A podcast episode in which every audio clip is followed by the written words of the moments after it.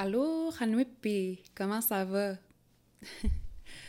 Aujourd'hui, à Ulumi, on va parler de la relocalisation des Inuits.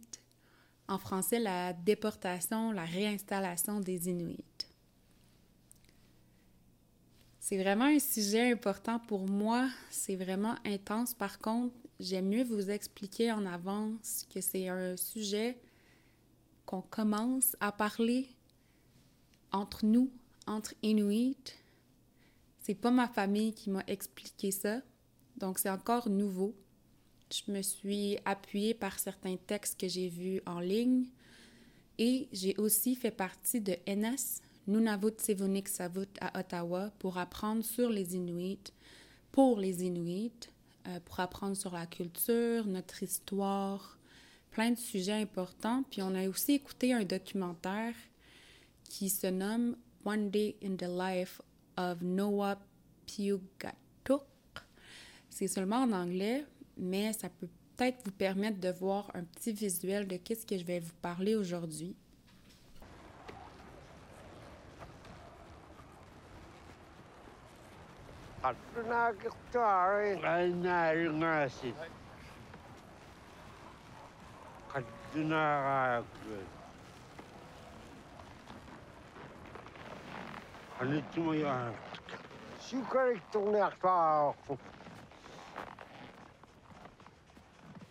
La délocalisation des Inuits, ça s'est fait dans les années 50. Avec la GRC, la Gendarmerie royale du Canada, on a déplacé 92 Inuits de Inujok jusqu'au Nunavut le gouvernement du Canada a comme ordonné tout ça pour obtenir la citoyenneté canadienne dans l'extrême arctique. Et tout ça en proposant une condition de vie incroyable, en disant aux Inuits que la faune était abondante, qu'ils allaient vraiment vivre bien. Mais tout ça était des faux espoirs. On a beaucoup menti dans tout ça envers les Inuits.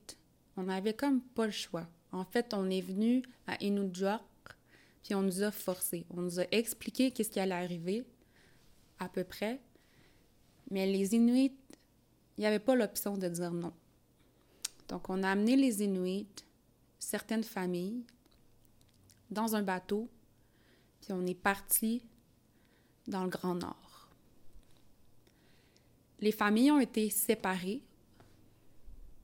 et installées dans des communautés.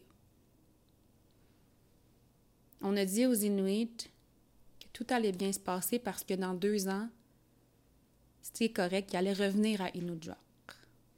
Malheureusement, c'est pas ce qui est arrivé. Le Grand Nord a été vraiment difficile pour les familles inuites. Il a commencé à avoir comme une certaine dépression aussi. Il faisait noir, froid, c'était difficile de trouver de la nourriture. C'était vraiment dur de s'adapter au territoire. Il y a aussi la GRC qui a commencé à s'installer dans les communautés. Donc, il y avait beaucoup de voyages, de va-et-vient, beaucoup de marchandises. Mais la marchandise était seulement utilisée pour la GRC. Et les Inuits commençaient même à aller chercher la nourriture, on va dire voler la nourriture aux gens de la GRC. Puis c'était vraiment mal vu. Je vous dis ça parce que souvent, on a comme rabaissé les Inuits. On ne les a jamais aidés. Même que la première année que les Inuits étaient dans le Grand Arctique, dans le Grand Nord, les Inuits ne pouvaient pas construire d'igloos. C'était pas propice à faire des igloos. Donc, ils vivaient dans des tentes. C'était beaucoup trop froid pour eux. Surtout venant du Nunavik, où est-ce que les conditions étaient plus agréables, plus faciles. Il y a aussi eu dans ces années-là, quelques années plus tard, la tuberculose.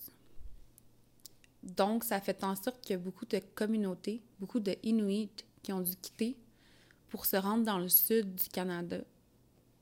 Donc, c'est encore plus déchirant, encore plus de séparation. entre les familles. Pourquoi ça nous impacte encore aujourd'hui? C'est qu'il y a eu un, moment où est-ce qu'on a dû travailler énormément.